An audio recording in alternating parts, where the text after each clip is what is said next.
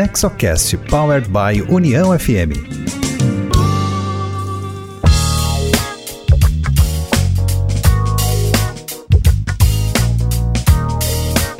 Olá, seja muito bem-vinda, seja muito bem-vindo. Este é o NexoCast, o podcast sobre governança corporativa, inovação e empreendedorismo voltado ao desenvolvimento e com foco nas famílias empresárias. Hoje trazendo como convidada Betânia Tanuri, vai falar sobre cultura organizacional e muito mais. O NexoCast é uma iniciativa do Nexo Governança Corporativa, tem produção da Rádio União e tem sempre um conteúdo da maior qualidade voltado às boas práticas empresariais. Você pode escutar o nosso podcast pelo site do Nexo, que é nexogc.com.br, pelo site da Rádio União, que é uniãofm.com.br, ou também pelos aplicativos de áudio como Spotify, Apple Podcast ou Deezer. Siga o NexoCast e receba no seu aplicativo cada episódio novo que entrar na rede. O Nexo Governança Corporativa é uma associação criada por fundadores e sucessores de famílias empresárias para promover boas práticas de governança corporativa, formação pessoal e profissional de novas lideranças, empreendedorismo e inovação. Eu sou Cristina Pacheco, diretora de comunicação do Nexo, e este NexoCast traz Betânia Tanuri. Ela é sócia fundadora da Betânia Tanuri Associados, empresa que trabalha desenvolvimento empresarial, saúde e vitalidade organizacional, cultura e liderança. Ela também é conselheira de grandes empresas, colunista do jornal Valor Econômico, professora, palestrante e tem vários livros publicados sobre o seu campo de atuação. Junto comigo estiveram nessa gravação os membros do Nexo Miguel Vieira e Letícia Reicher. Betânia, pela tua experiência, quais seriam as grandes motivações para que as empresas familiares adotem as boas práticas de governança familiar e corporativa?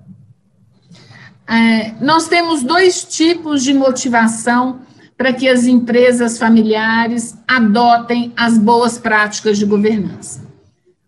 Uma delas, a primeira e talvez mais importante, é uma crença é, real que as práticas de governança vão contribuir para o melhor desempenho daquela empresa e para a sua longevidade. Mesmo que em alguns momentos isso possa trazer alguns aborrecimentos, porque traz uma certa formalização, alguma burocracia, mas atenção, as boas práticas de governança não precisam ser burocráticas. Elas facilitam a vida daquela organização, elas facilitam o processo decisório. Essa é uma primeira dimensão. A segunda é porque às vezes está na moda. Né? E, e as boas empresas não podem fugir de estabelecer as boas práticas de governança. Eu costumo dizer que tem duas, essas duas possibilidades, elas se relacionam à ética da consequência ou à ética da consciência. No primeiro caso, a consciência é quando você de fato acredita que isso é bom e será bom para você, para a empresa e para o futuro dela. E a ética da consequência é quando você faz, porque se não fizer, tem um risco associado. Em qualquer um dos dois casos, vá em frente e implante as boas e simples práticas de governança. Ótimo. Bom, e já que a gente está falando dessas empresas familiares, na tua opinião, na tua visão, como devem ser preparadas as lideranças dessas famílias empresárias para esse ambiente, para essa transformação demandando muita adaptação, transformação cultural nessas organizações, quer dizer, implementar a governança corporativa e as boas práticas muitas vezes implica algumas mudanças e transformações. Então, o que, que tu diria para essas lideranças das empresas, das famílias empresárias? É, bem, a parte de desenvolvimento, formação de lideranças, a parte da cultura, é a única dimensão da organização que te faz ter alguma vantagem competitiva sustentável ou desvantagem competitiva. Por quê? Porque as empresas estão num ambiente cada vez mais competitivo, a estratégia competitiva é facilmente copiável, né? É, não raramente os concorrentes sabem mais da sua estratégia do que seus colaboradores. Atenção, que esse é um ponto importante para que você fique muito atento. A estrutura, o desenho organizacional, os processos também são copiados. O que antigamente era uma vantagem competitiva, que era as fontes, eram as fontes de financiamento, hoje estão cada vez mais disponíveis para os bons projetos. Portanto, a única dimensão de uma organização que não é copiável é a sua estrutura de liderança, as competências da sua estrutura de liderança e a sua cultura, que é o jeito de ser e de fazer de uma organização. Se eu pudesse fazer uma analogia muito é, pedagógica, eu diria é a personalidade daquela pessoa vis-à-vis -vis a personalidade daquela organização. E isso você não copia definitivamente. Portanto, o investimento na, no desenvolvimento dessa cultura, na, no desenvolvimento e aperfeiçoamento dessas lideranças, em um mundo, em um grau de mudança absolutamente extraordinário, é fundamental. Eu diria que é condição sine qua non para o sucesso longevo dessas empresas. Betânia, o Conselho de Administração é uma das estruturas mais importantes na governança corporativa de uma empresa. Na sua opinião, como o Conselho pode apoiar a longevidade das empresas e qual a importância de contar com conselheiros independentes na composição deste órgão? Então, o Conselho de Administração é um órgão super bacana e muito importante para alavancar o desempenho da organização no curto, médio e longo prazo. Se e somente se o conselho for para valer e não para cumprir algumas formalidades ou para cumprir um sistema de governança dito necessário no mundo atual. Para que isso aconteça, alguns atributos são fundamentais. Primeiro, que haja um grau de abertura, especialmente quando existem famílias controladoras, que haja um grau de abertura para o diverso que um conselho de administração pode trazer, na sua perspectiva empresarial, na sua perspectiva de organização, nas suas competências, na sua visão de mundo. Para isso, há que se ter abertura das famílias controladoras. Uma vez isso acontecendo, e é, é óbvio, isso não acontece do dia para a noite, é uma construção que se faz, é né, uma construção especialmente lastreada na confiança nos membros independentes do Conselho. É, na minha percepção, é muito importante contar com membros independentes. Por quê? Porque eles têm uma perspectiva diferente, eles trazem uma perspectiva é, externa na maior parte das vezes, robusta, com áreas de especialidades diferentes, e especialmente para serem independentes, eles têm de realmente ter a tranquilidade, a serenidade de colocar os pontos de discórdia, os pontos de lidar com o contraditório nos conselhos de administração, mesmo quando as famílias controladoras estão indo numa determinada direção. E é esse lidar com o contraditório que vai possibilitar que a inteligência coletiva dê um resultado melhor para a organização, para aquela empresa, do que a inteligência individual ou de pequenos grupos. Muito bom. Ainda com o tema dos conselhos de administração, Betânia, em que medida a criação de comitês pode apoiar o conselho de administração? E também, se pudesse comentar conosco, que, que tipos de comitês tem visto por aí nos conselhos? Os comitês de conselhos de administração são super relevantes no bom funcionamento de um conselho.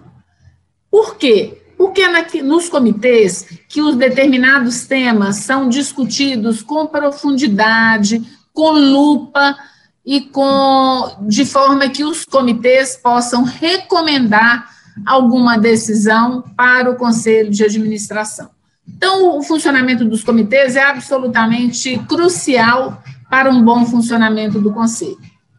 Quais são os comitês mais comuns? Né? Tem alguns que são de temas transversais e que em todas as empresas você tem, comitê de risco, comitê de pessoas, comitês de governança, seja o nome que se quer dar, mas tem algumas temáticas que são é, comuns às diferentes empresas. Né? Algumas empresas têm comitê estratégico, outros têm comitê de inovação e tecnologia. Aí você tem variações, inclusive, função do modelo de negócio e função do propósito daquela organização.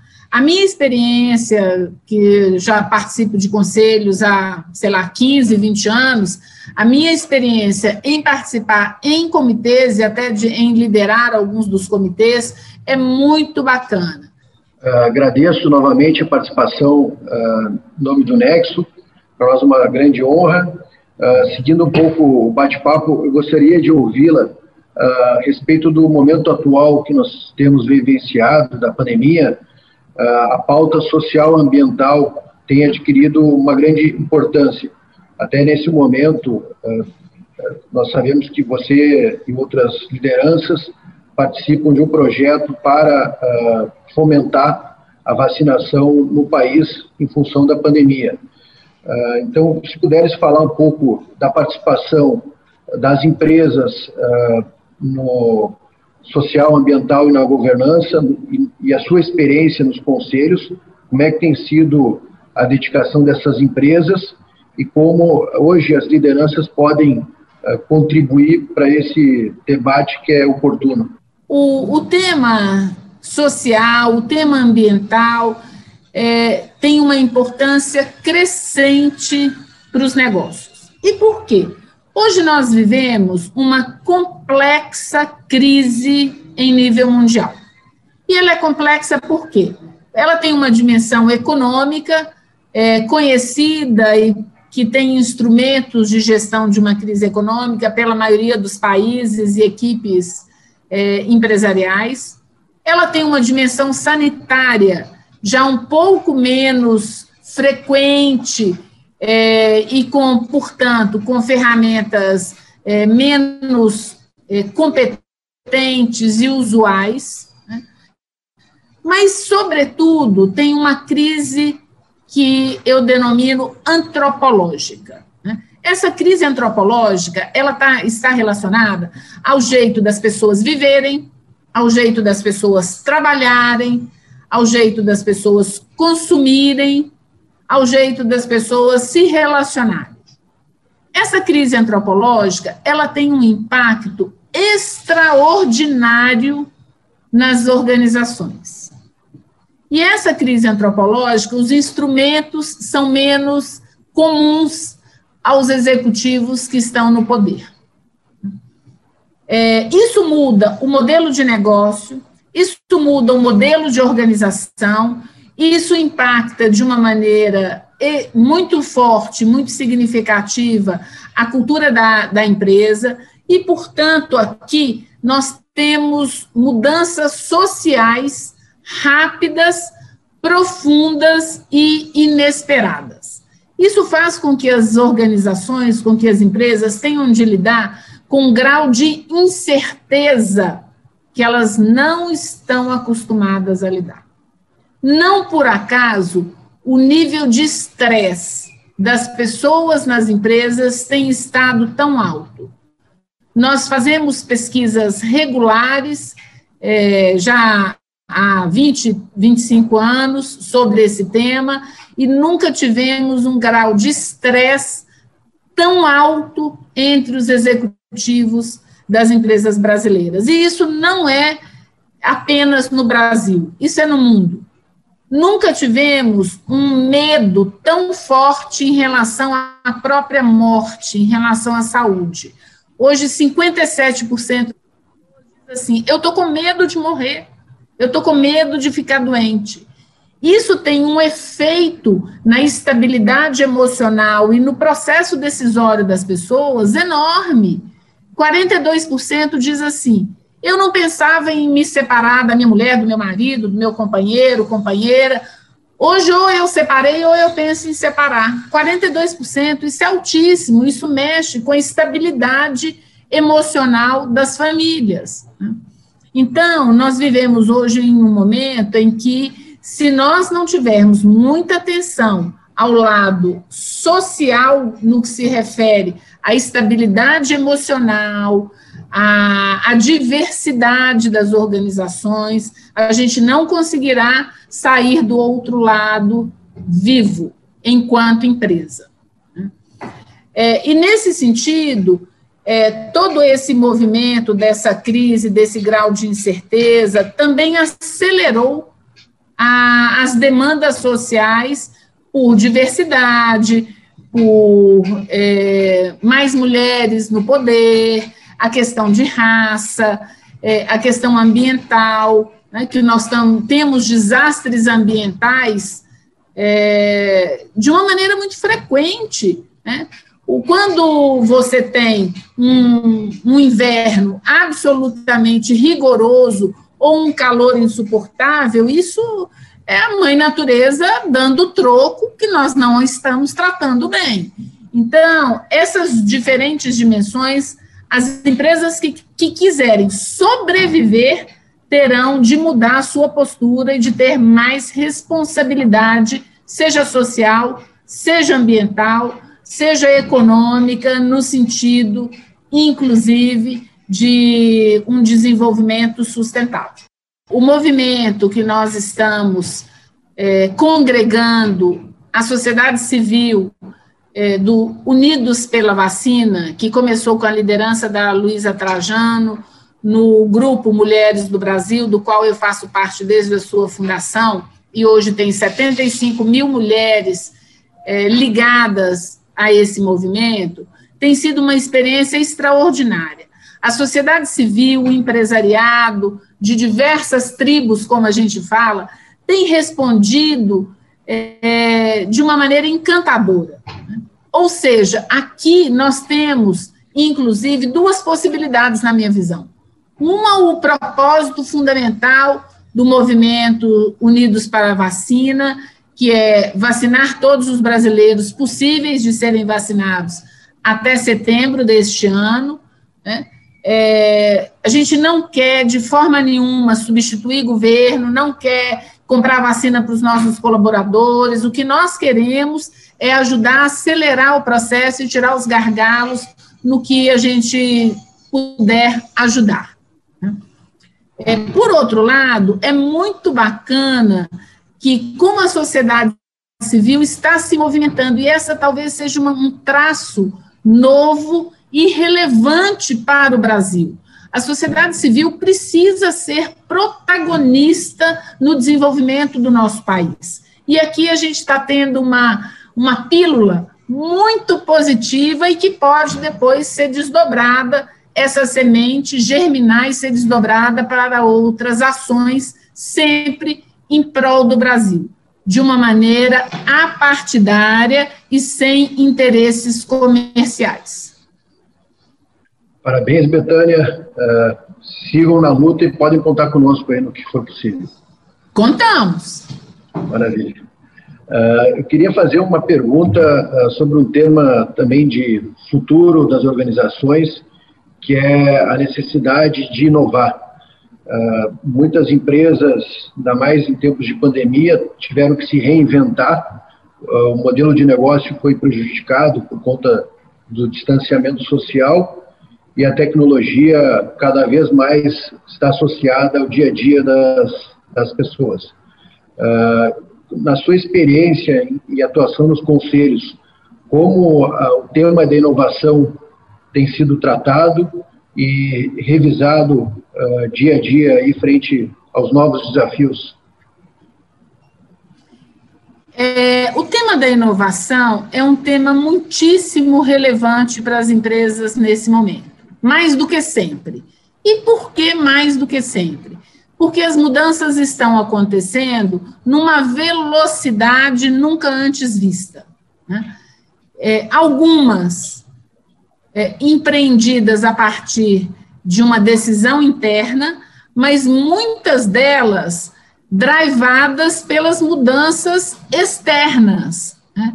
É, quando a gente olha o grau de digitalização da empresa brasileira, o que nós desenvolvemos nesse último, nesses últimos meses, função da pandemia, é muito maior do que o que aconteceu em anos somados. Né?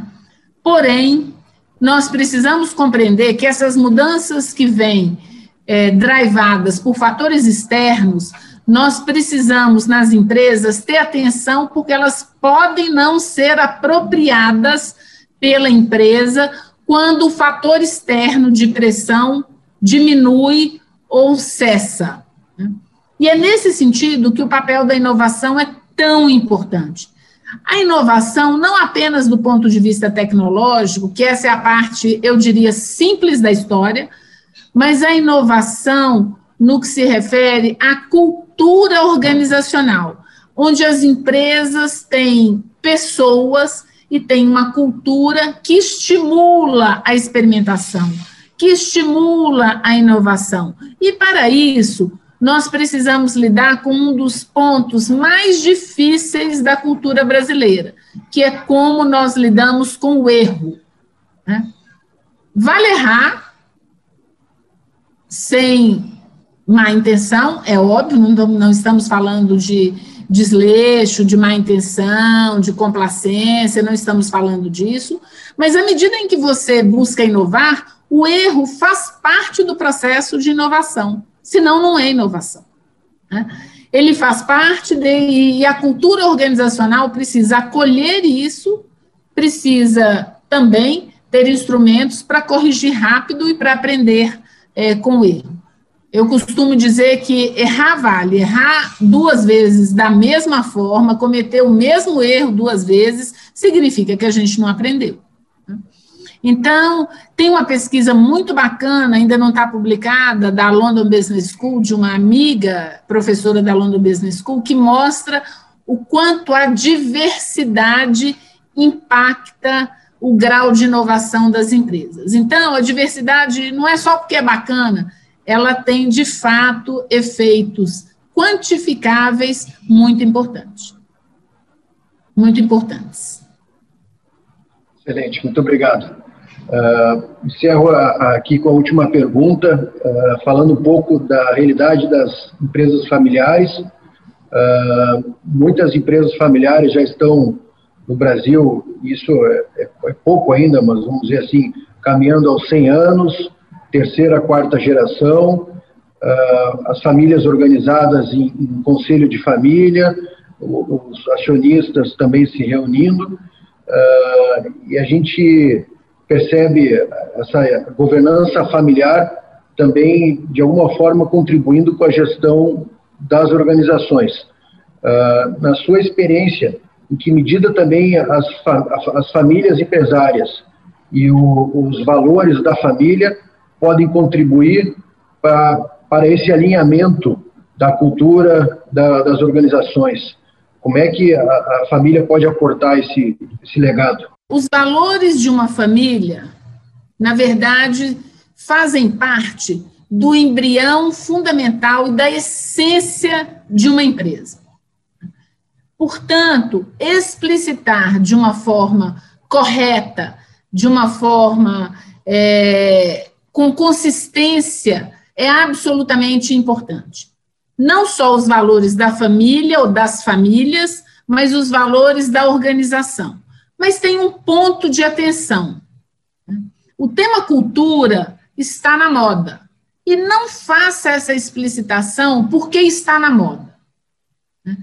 Procure fazer com quem conhece do tema e tem expertise de anos, de décadas, porque é um tema de muita sensibilidade. E caso você faça a modelagem equivocada desse processo, você pode colocar em risco o futuro e o sucesso da sua empresa. Então, tenha muita cautela ao escolher, ao determinar qual vai ser o caminho que, que vocês irão trilhar nesse sentido.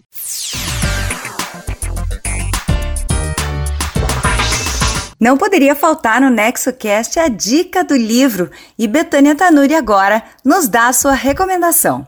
Eu tenho inúmeros autores que eu gosto, que é, eu sou muito eclética né, em relação aos autores, em relação aos filmes. Né.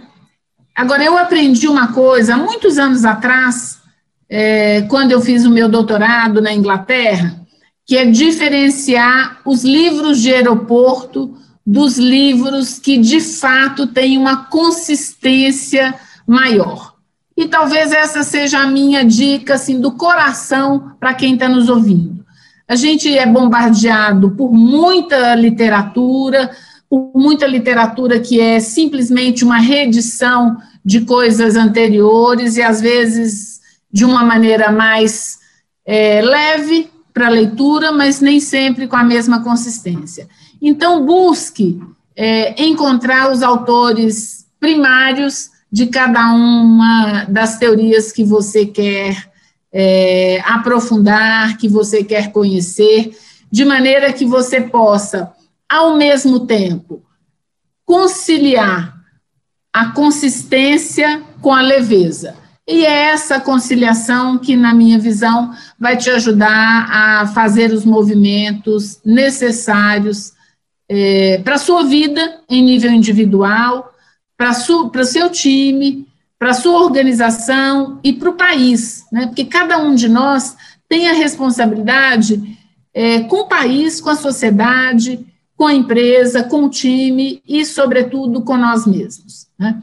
Eu adoro um dos meus, eu tenho 13 livros editados, e se eu pudesse sugerir um, que foi, você me, me perguntou, eu sugeriria um livro que eu fiz, que eu escrevi em parceria com um professor da London Business School, Sumantra Ghoshal, que chama Estratégia e Gestão Empresarial. Esse livro é um livro que traz a consistência do, da teoria, e nós tentamos trazer uma certa leveza com alguns cases, de forma que a leitura fique também com um certo sabor.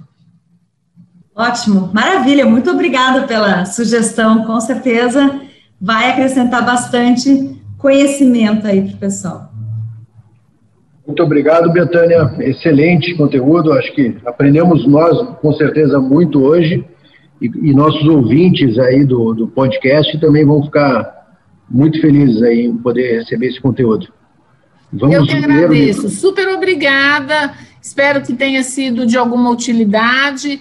E estou sempre às ordens para que a gente possa aí é, conversar, é, trocar ideias, né, porque é isso que faz diferença na vida. Obrigada, Betânia. É um prazer te receber aqui. Obrigada, boa sorte garra na campanha das vacinas, que a gente está aqui, ó, todo mundo. Contamos torcendo. com vocês. É, é. Não, Estamos aí. Antes mesmo a gente falou, precisamos vacinar esse povo aí. Gente. Não é? é? De novo aqui, assim, por ideal ou por interesse, sem vacina a economia não vai retomar. Então é melhor, é melhor a gente lutar para que aconteça. Vem participar desse diálogo conosco, NexoCast, quer ouvir também a sua opinião, a sua sugestão. Nos procure e nos siga nas redes sociais. Estamos no Facebook e no Instagram como nexogc.com.br e no LinkedIn nós somos o NexoGC. Mande uma mensagem, comente nas redes sociais e entre aqui nessa conversa. E por aqui, siga nosso podcast para não perder nenhum episódio. Curta, compartilhe e vamos fazer a informação circular. Esse foi o episódio 27 do NexoCast, o podcast que pretende desmistificar a governança e as suas ferramentas. No próximo episódio, mais insights e conteúdo voltado à gestão, inovação, empreendedorismo e governança para empresas familiares. Estiveram conosco na técnica da Rádio União, na operação de áudio, equalização e edição, os profissionais Luiz Felipe Trevisani, Ramon Ram, Duda Rocha, jornalismo com coordenação de Denise Cruz e direção de Rodrigo Giacometti. Esse programa é um conteúdo original de Nexo Governança Corporativa, com produção técnica da Rádio União FM. Obrigada por estar conosco e até o próximo NexoCast. NexoCast Powered by União FM. Uma produção Nexo Governança Corporativa e Rádio União FM.